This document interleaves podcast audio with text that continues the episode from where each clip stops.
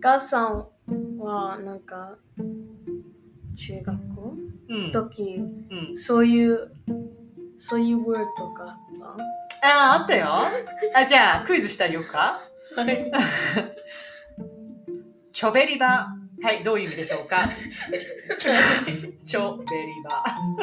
あ、very ちょっとすごいやばいっていう感じ。どういう、ちょだからエマのさ、IDC みたいな感じですうん感じのものよ。チョベリバ。はい。それは、な、で make it longer sentence, like official sentence. チョベリバ。どう？あゲスして。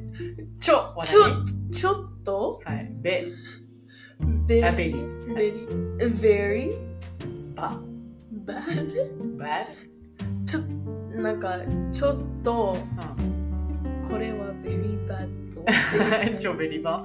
あ、でもそうやって言われるとどういう意味なんだろうな。ちょっと、チョベリバーっていうのが流行った時期があったんでね。超、超はちょっとじゃなくて超。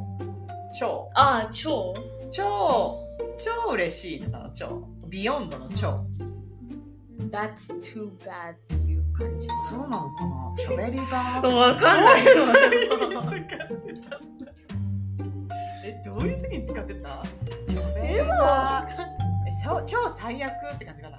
お最悪っていうチョベリバー。え、多分そうだと思う。チョベリバー。あったやったよ。そういうのあったし。え、あと何あった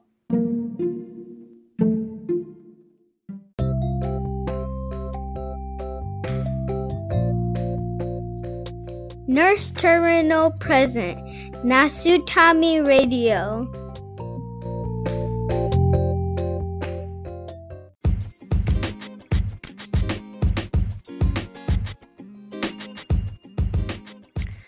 ナースターミナルプレゼンツナスタミラジオ。皆さんこんにちは。フロリダで ICU の看護師をしているエミです。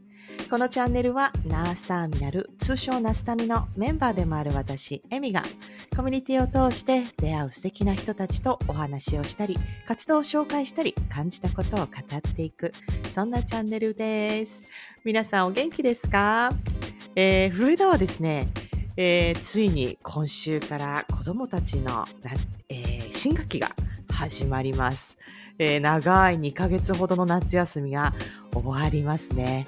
えーアメリカで、えーママたちをしている、ま、ママをしている方々、本当にお疲れ様です。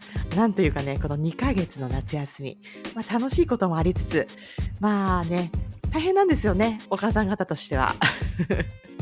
なんですが、ついに学校が始まりますね。少し自分の時間が確保できるようになるんじゃないかなと、私もちょっと楽しみにするところも正直あります。えー新学期ということで、私の、えー長女がですね、えーこの夏から、えー中学校になるんですね。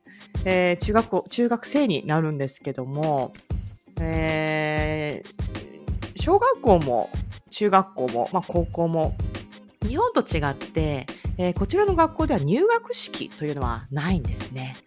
えーちょうど昨日だったんですけども、まあえーとまあ、ちょっとオリエンテーションというか、まあ、オープンキャンパスみたいな感じで、えー一応あの学校にあの出向く日というのは、えー一日設けてありましてでまあどんなことをするのかな？小学校の時と一緒なのかな？みたいな感じでちょっとよくわかんないなみたいな感じで行ったんですけども、えー本当にねもう中学生とまでなると、えーまず行って、えーまずロッカーを渡されるんですね。でロッカーもあの鍵付きのロッカーでしかもなんか金庫みたいなあのダイヤル式のロッカーなんですよね、まあ、それをまず開ける練習から始めて。えーでもそれもね誰が教えてくれるわけでもなくロッカーの番号はこれねとか言って渡されてえこれどうすればいいんだろうみたいな感じでであとは、えースケジュールを渡されて、えー月から金のスケジュールをポッと渡されてまあえーとね、日本のあの中学校と違ってまたその自分の何年何組のクラスはここですっていうふうに、えー自分のホームルームがあるわけでもなくもう本当に大学と一緒ですよね。あのー、1限目は何々の、えー科目が入っていて、え教室は、えー南郷島の何々室ですという、あの、本当にそれだけ書いてあるんですね。なので、えー結構広い校内を、えー自分のロッカーと、ーその1限目は教室はどこだというのをある程度把握して、まあ、時間にその教室に自分で出向くという、まあ、そういう感じなんですよね。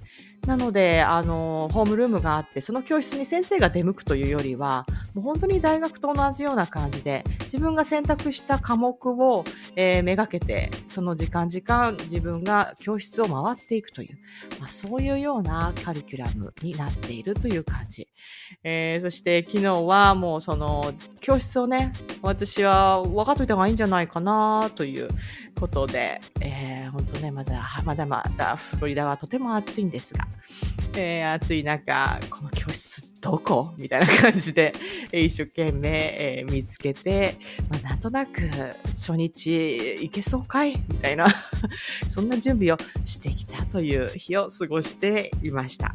そんなエミがフロリダからお届けするナスタミラジオなんですが、で今回はですね、私、フロリダでこうして、えー毎日母親として奮闘しているわけなんですが、まあ、その子供たちのばあちゃんでもあり、えー私の母のですね、8月はお誕生日なんですよね。えー私はその母のことが私大好きなんですね。えー私の母はですね、このナスタミラジオを本当にいつも大切楽しみに待っていてくれる、まあ、ナスタミラジオの一番のファンでもある、えーじゃないかと思うほどの、えーナスタミラジオファンの母。そして、え70を超えてもね、まだ看護師として、えー働いている私の尊敬する、えー女性でもあったりするんですね。えー今回のナスタミラジオでは、まあ、私の母のお誕生日ということで、まあ、お誕生日た、えープレゼントみたいな感じも込めて、えー母親ってどんな存在ですかとか、えー母のとの思い出ってどんなものがありますかとか、まあ、そんな話をね、えー、K さんと、そして今、えーアフリカにいる、えーナスタミ代表の太一郎さんとも、えーちょっと電波がつながった瞬間がありまして、そんな話を、えーしてはいますので、えー皆さんよろしければ楽しんでいってくださいね。えー私はこの場を借りて母にお誕生日おめでとう。えー私、お母さんのこと大好きです。えー本当にこれからもでもうできるだけ長生きして楽しい時間を、えー作っていけたらいいなって毎日願ってますと伝えたいです。えそれでは皆さん楽しんでいってくださいね。Let's get started. Enjoy! まだいっぱいありますから、お母さんの話はね、みんなね、あると思うんですよあねって思って。なんかね、うんたまたま、あのね、そう、そんな話をすることが、なんかね、ちょこちょこあるんですよね。なんでかわかんないんですけど、うん、うん。私って、なんか、ヤンヤンとかも、ナスタミラジオの母って呼ぶじゃないですか。呼んでるね。確かにちょっと。ま、ちょっとまだ私しっくりきてないんですけど、正直。あの呼び方。確かに。母、うんちょっとお姉さんぐらいにしてくれればいいのにって思いながら。確かにね。あの、原宿の母みたいな。占いじゃん。なんでヤンヤンは。そう。うん。わかんないけどねいや、でもなんか、で、なんか、あ、なんだったかな？今回、あの、インスタのストーリーに、日本での時の、うん。思う、あの、あれを振り返りながら、うん。多分なんか、なんかね、そういう感じでね、言われること多くって、まあ、私もお母さんだから、結局。で、なんとなく、あのーみんなのことを別に、あの子供とは思ってないんですけど、我が子とは思ってないんですけど、あのーでも、あのー知り合う人を、あの、みんなのこと大好きだし、みんなの、こう、挑戦を見守っていたいという立ち位置でありたいと思っているから、まあそういうふうに思われがちなのかなって、最近ちょっと思って生きてるんですけど。うん。でもなんか、お母さんの存在っていう部分で、やっぱ年やっぱね、30とか超えて、40近くなったり、40過ぎたりすると、その、お父さんお母さんのちょっと様子というか、あの、自分のこう感じる、あの、なんていうかな、関係性なんかも、うんうん多分、どんどん変わってくる時期でもあったりしつつ、そうですね。でもなんか健康状態とかもね。そうそうそう、そういうのもあるし、うん。あとは幼少期のいろんなものっていうのを、ある程度受け入れながら、私はこういうふうに育ったけれども、今は私はこう生きるって、ちょっと割り切った、こ割り切ることができて生きている世代でもあるのかなっていうか、うん多分10代、20代ぐらいはまだちょっとそれを引きずって、なんかちょっと闇にいる人もいたりする。で、ですそのね両親との関係性は、まあ、いろいろあって全然いいと思う。良好なり、もう疎遠なり、いろんな世代が、あ、世代の中でも、いろいろあって、でも多分ある程度これぐらいの30後半ぐらいの年って割り切りながら、なんかこう、でもちょっともやっとしつつの人もいたりとか、っていうのってあるのかななんて思って、まあ私の母のお誕生日を機に、ちょっとお母さんって、どどういう存在なのかなみたいなのを、まあ単純に、まあ、ケイさんもそうだし、ね、今日たまたま太一郎さんも電波つながったから、あの、太一郎さんとケイさんのお母さんってどんな人なのかなって、まあ、単純に興味があったっていう、まあそんな感じで。でもお母さんって、なんかす、いやもう自分も母親やりつつ、もう私は海外に暮らして、出産をして、うんお。母さんってすごいなって思ったみたいな。いや、まあそうですよね。いや、そ、そこまでね、私思っ、あの、子供が欲しいとか、お母さんになりたい願望ってあんまりなうく生きてきたんですよね。どっちかっていうもと、えあの、別に結婚願望もなかったし、えうどっちかんっていうと、こう、バリバリ働く女の人みたいのに憧れてたというか、むあのへー若い頃はね。うん。なんですけど。なんですけど、まあ、実際に自分が子育てをしたりとか、主婦をしたりとか、う。っていうんところで、母ちゃんすごいなっていう、うん。うんまあ、そういうことをね、日々今も思いながら生きていて。うん。はい、で今回、日本に帰ったじゃないですか、久しぶりに。ええ一ヶ月ね。そしそうそうそう。で、いつも、あの、本当に、一生懸命、うちの母って、あの、いろいろやってくれるんですけど、あの、なんていうかな。なんか多分私はアメリカにもう長いこといるんですけど、多分長いこといる大半は、すごく心配をかけて、あの、生きてきたんですよね、母に対して多分。うんそうなんですね。そう。で、なんか、だけど、すごく昔はすごく厳しくって、うあん。のーなんか、なんていうかな。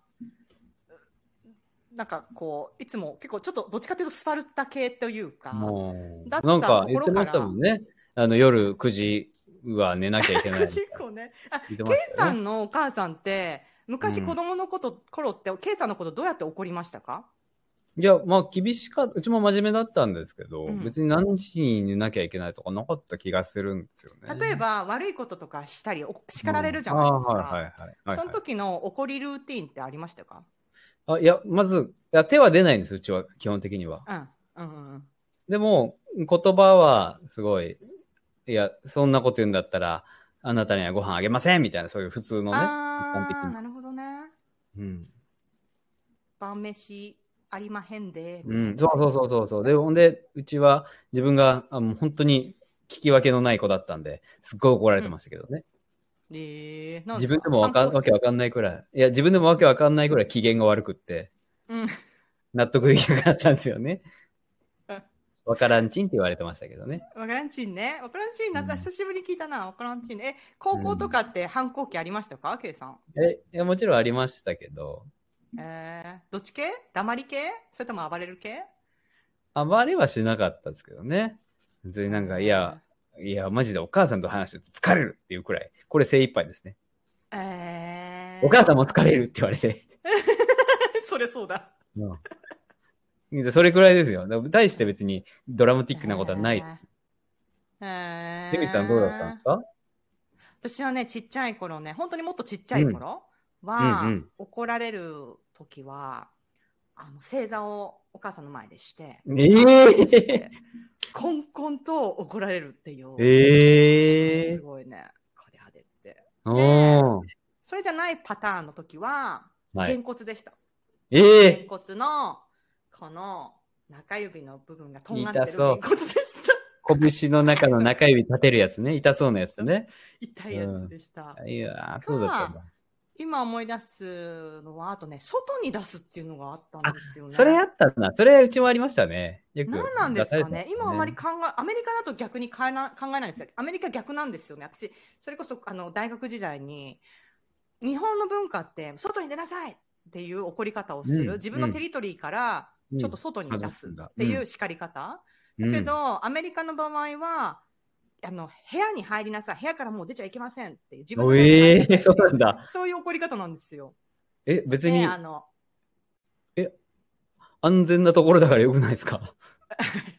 そう、何なんですかね、その、あの、空間のあの、あれが違うんですよね。だから、はい1週間部屋から出ちゃダメとか、なんかそういう。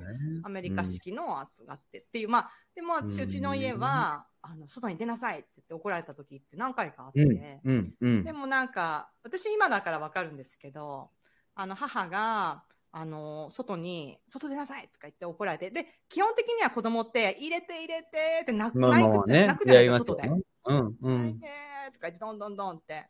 でも私は、あの、しばらくちょこっとした後に、パタッと何も、あの、声が聞こえなくなったから、まあ、うん母も外に出した手前、あれ？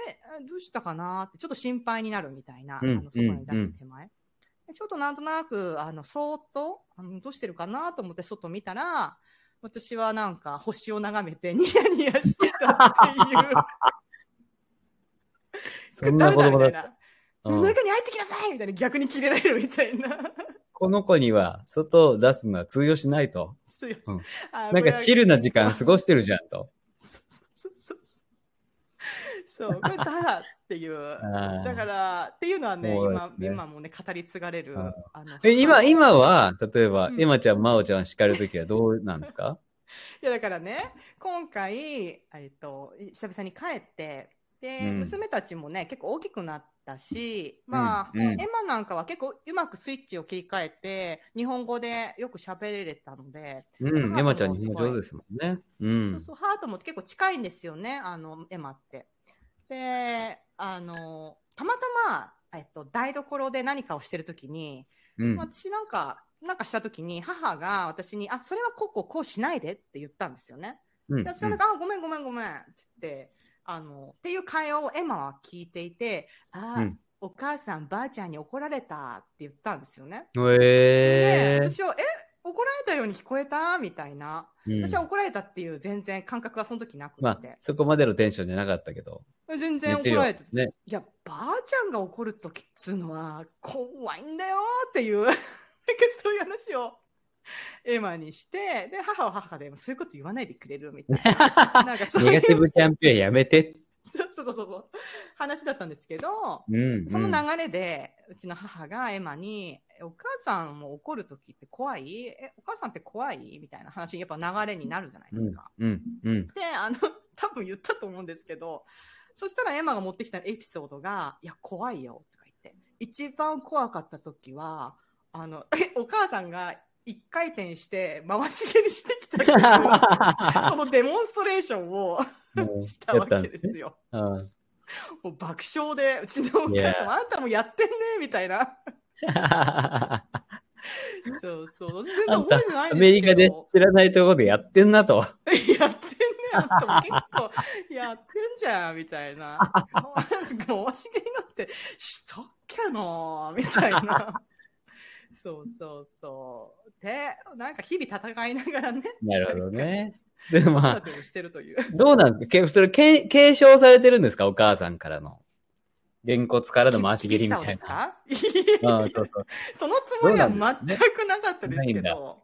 ええはい。で、でも、やっぱね。そのあたりは、うん、そのあたりって、例えば、その回し蹴りした時が、本当に回し蹴りかどうかはわかんないけど、その時のエミさんの感情と、そのお母さん、エミさんのお母さんが、そのちょっととんがったげんこつでコツンとやる時の感情っていうのはちょっと似てるんですかね？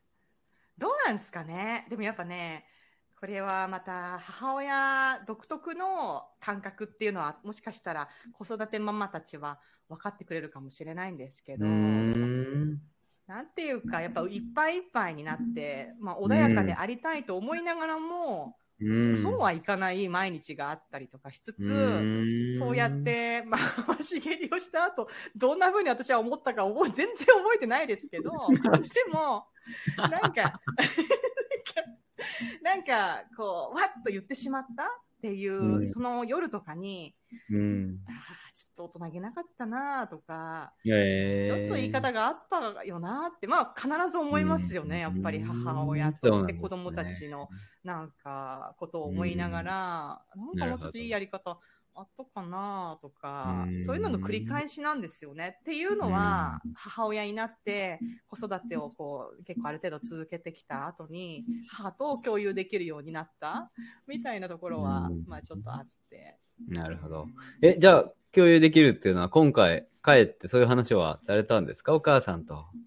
ああ、いやいや、もう日々ですよね。私はね、あのね、えっ、と、仕事をして、あの、夜勤終わった後の朝、あの、帰り道に母と電話するっていうのが日課なんですよ。え必ず、まあ、帰り道、まあ、20 15分、20分、まあ、30分ぐらいを、ー。あのうんそうそう、えあの、仕事帰りに話すっていうのが、まあ、多分、ちょっとルーティン化されたものがあって、じゃないと、なんか、週家にいる3と。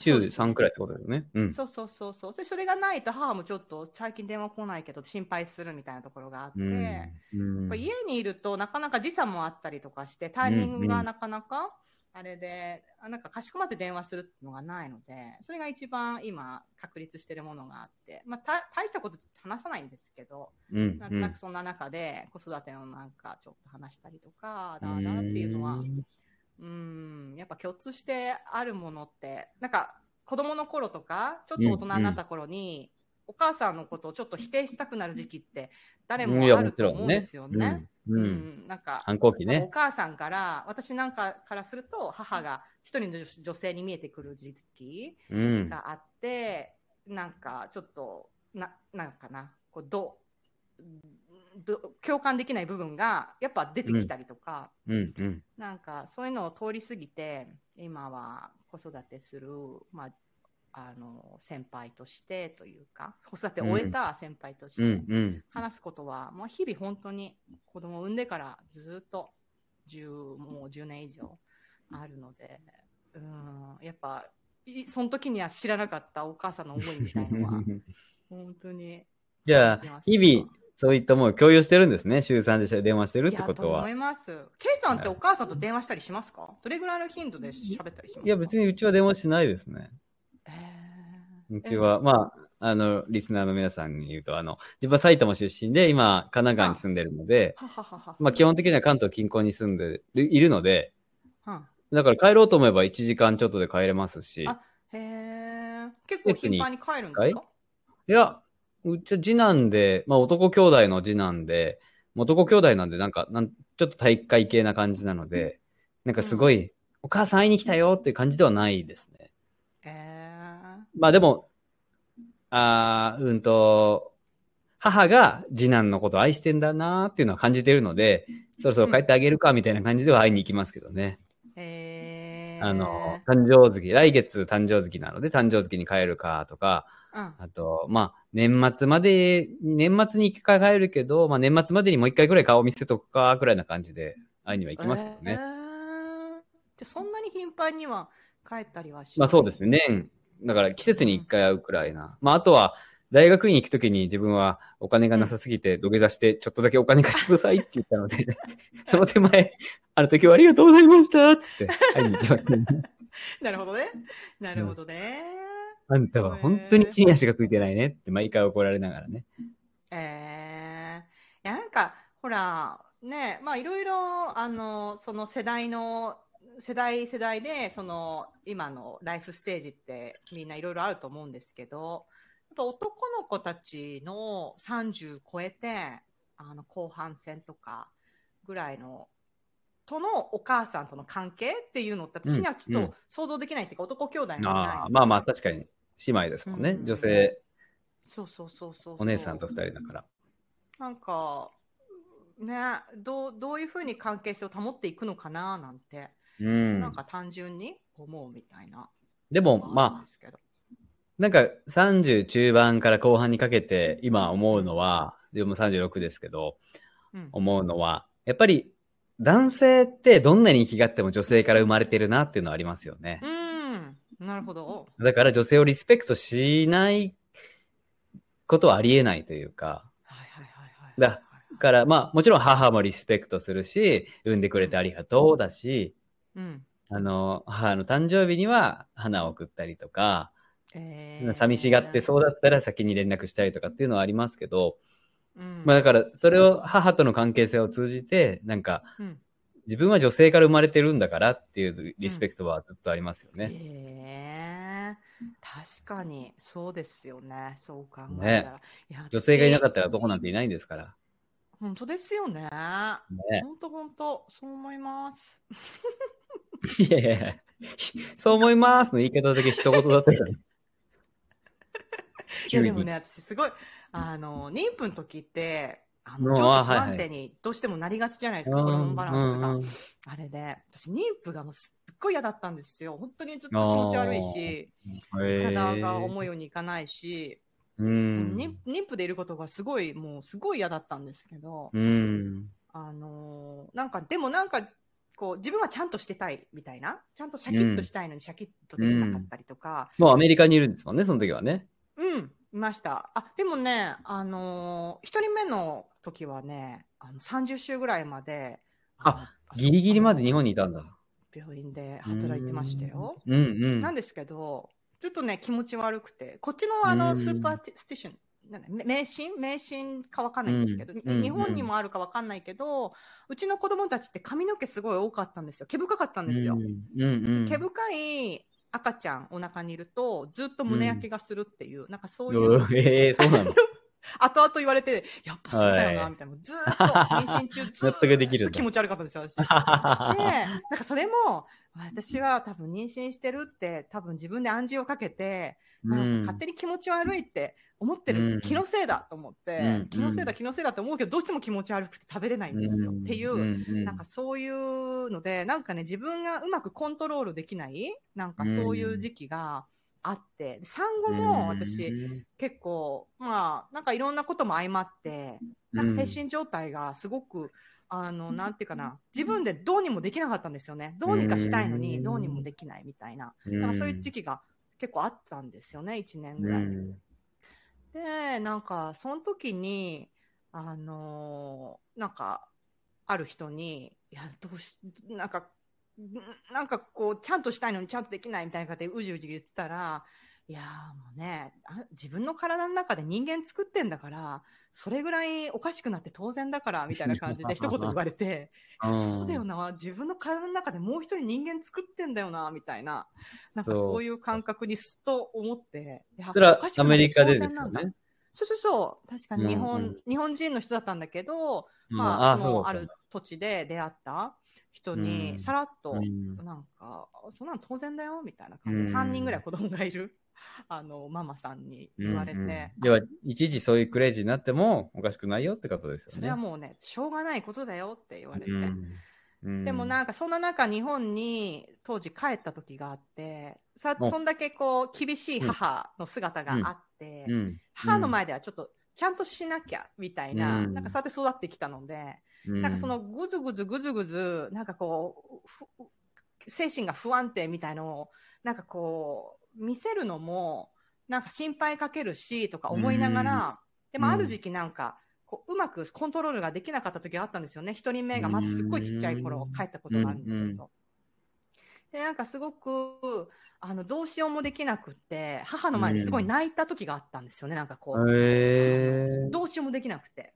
なんか、その時に、昔だったら、なんなんていうのまだこの厳しさは、こう、なんていうか、ななんていうの、保つ？母の姿っていうのが、なんかあって、うん。いや、でもそんなこと言っても、やるしかないでしょみたいな感じで、うん。言われんじゃないかなって心のどっかでうん思ってたのに、なんかあの時は母が、なんか私と同じような顔しながら、こうなんかこう手をこう握って、いやー、こんな思いになってんだろうね、みたいな感じで言ったのが、なんかね、私はすっごい、なんかねそう、すっごいなんか、初めてはあああいう悲しそうな母の顔を見たのが、今思い思い出しても泣けますよね。なるほど。ね、なんかね、そういうなんか、母の今まで見てきた顔っていうのがうんだんだん変化していくっていうか、うんうん多分自分がこう成長して大人になっていって、なんか、そう、言った時に、あ、お母さんっていつも強い人なんっていうふうに思っ、厳しくてうん。思ってたのに、あ、なんてこんなに、あ、は娘を見ながら、すっごい悲しそうな顔するんだ、うんみたいな。なんかあれがね、すっごく今でも忘れられなくて。そう。で、なんか心配かけないようにしなきゃな、ちゃんとこう、しっかりしなきゃなって、あの時思って。でもね、ああの時期は本当に帰りながら、あ、帰って、そんなんで、あれで。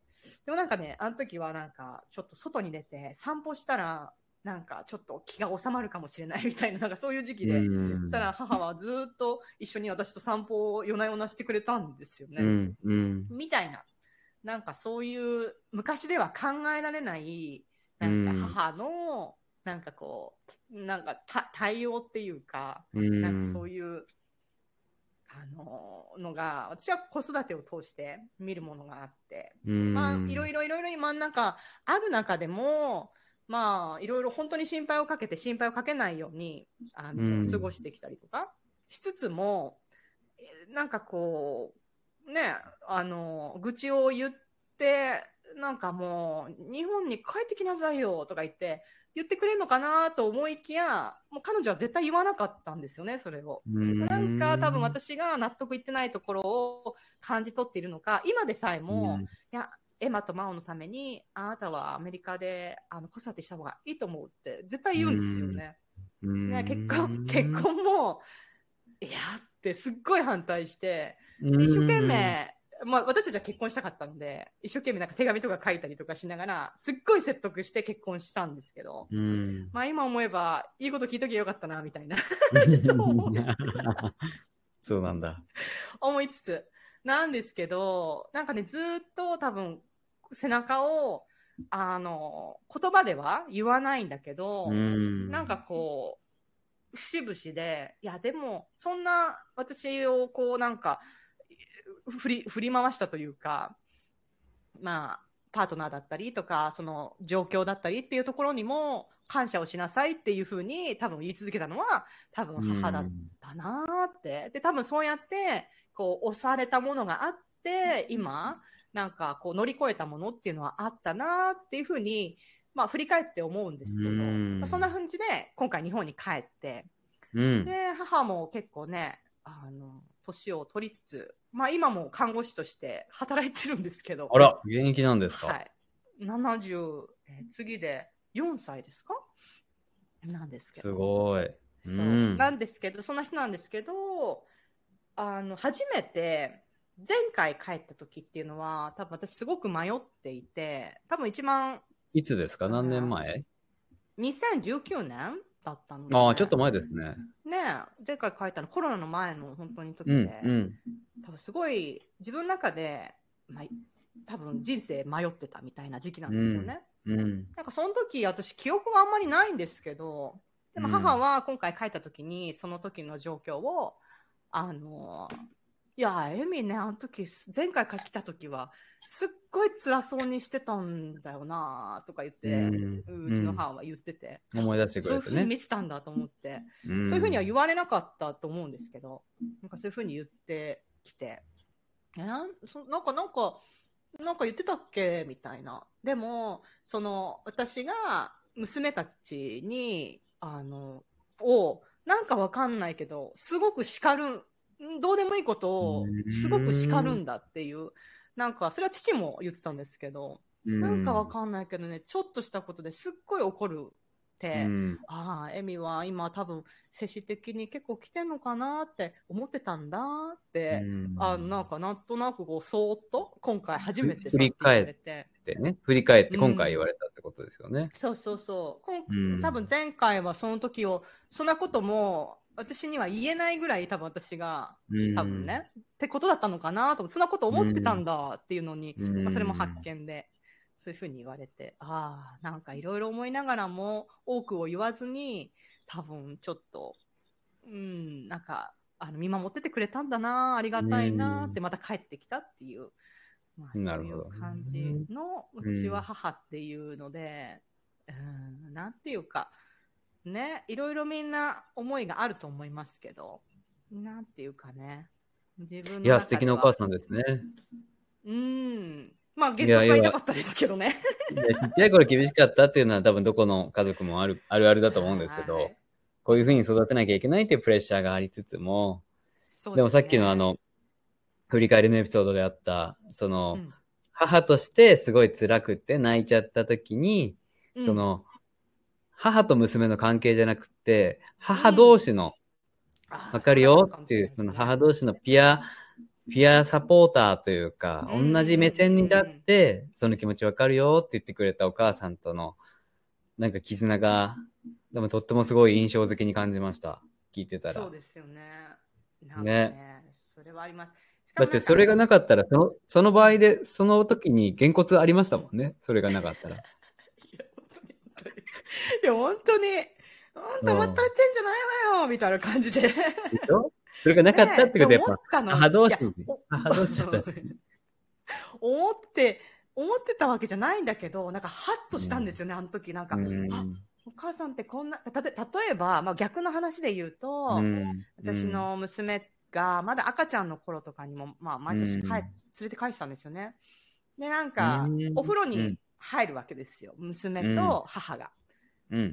で、うちの母なんて歌なんて歌う人じゃなかったのに、なんえか、くあの、お風呂の中で娘に一生懸命、なんか、歌を歌ってんですよね。なんか、えー歌を。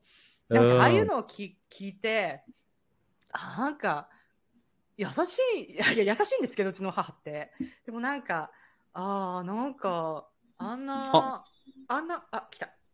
え、来た？なんか来た。すいませんずい。ぶん長いうんちでしたね。揉めました。ティーチロー。うんちがな何もう便秘、一週間分の便秘がですね。ピンポン5分って言って1時間いなかったやないかい。おお尻、お尻大丈夫ですか？揉めに揉めましたよ。揉めに揉おめ。お尻大丈夫が来たタイミングでちょっと切れちゃった？大丈夫？切れ字ですね、切れ字。綺麗ちょっと。お花畑にうんこしに行ってきていいですか？え、うんこしに行くの？すぐ戻ってきます。なんでこんなに、なんでこんなにさんもうんこしに行くの？うんこ私も行こうかな、じゃあ。何をそんな揉めたんですか？いやー、なんか、対面との話とか、なんかそういうの。うん、ペイメン対面って嫌いです。ト。ペイメントね。またね。うんそれはね。対面って大事ですからね。ね。大事ですからね、でも。あとね、フランス語のね、あの、なんて言うんですか？リーブとか、シックリーブとかリーブとか、いろいろあるじゃないですか。そういうベネフィットみたいな。うん。あれがね、自分いまいちよくわかってないんですよ。なんかね、レキュペラションとかいろいろあるんですけど、なんだよ、レキュペラションって、みたいな。いまいちその休暇システム。のシステムがあるってことですか？や、フランス語で、えっと、英語で何を表してるかよくわかってないんです。ああ、なるほど。言葉の問題か。これ何みたいな。うーん。まあ、そんなこんなで。そんなこんなで？戻ってきました。お、早いですね。さすがに健康うんちの中村さん。健康うんちの、そうだそうだ。ケイさんのうんちってどんな、どんなうんちですか？自分のうんちは結構、あの、あーあの、我が強いので、やっぱり硬いですよね。なるほどね。まだだけだ。出る？出ない？みたいな。こっちは出ろっていうのに、いや、ちょっと待って、それは俺のタイミングでやらせてほしいみたいな感じの。いや、なんかねなるほどね想像ついてました。絶対緩くないよなと思ってました。うん。ありがとうございます。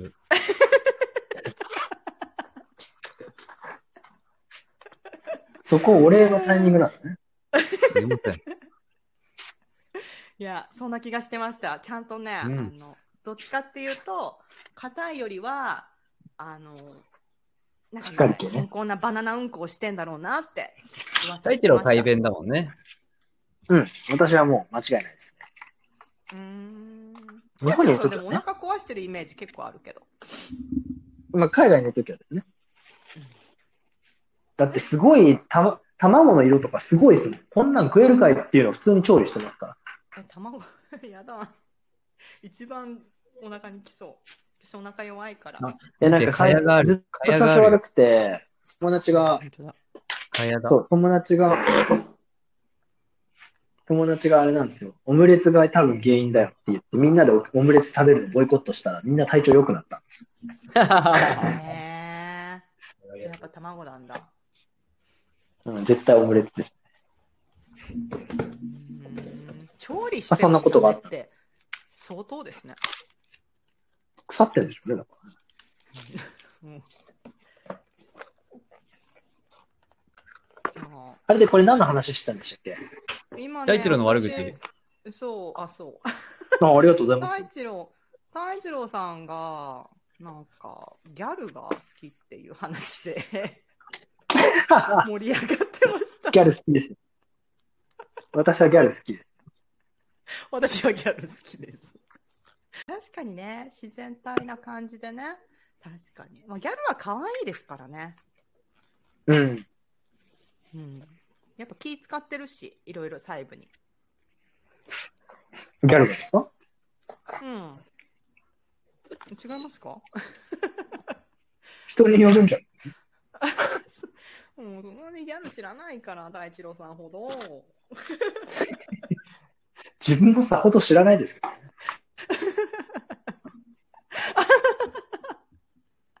どんな顔してんの？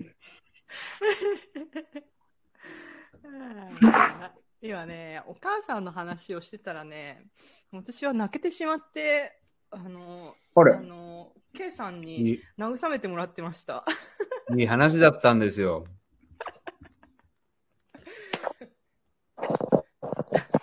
あの、太一郎さんが大量のうんこしてる間に。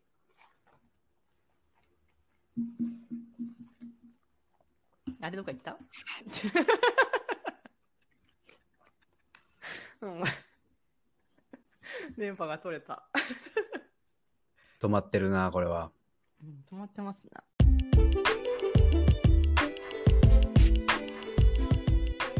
はい、皆さんいかがだったでしょうか？えーお母さんってあの子供の頃に抱いていた印象とまた大人になって年を重ねるごとに感じる母との関係性や思いっていうものはもしかしたら特に女性はということなのかな。なんかちょっと変わってくるんじゃないかななんて私は日々感じながら過ごしてはいます。皆さんはどうですか？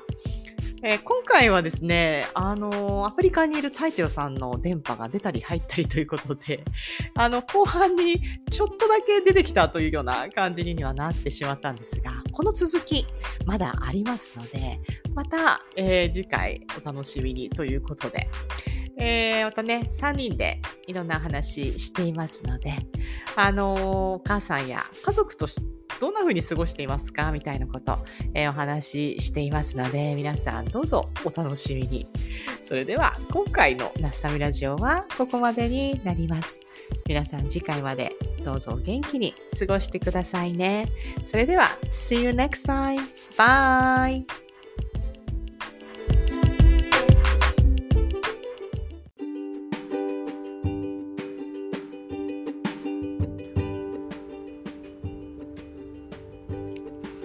本日のナスタミラジオはここまで。この番組では皆様からのメッセージを募集しています。メールアドレスはアルファベットでナスタミラジオアットマーク Gmail.com ナスタミラジオアットマーク Gmail.com 概要欄にも貼ってあるので皆さんどしどしご意見ご感想を教えてください。それではまた次回お会いしましょう。バイバーイ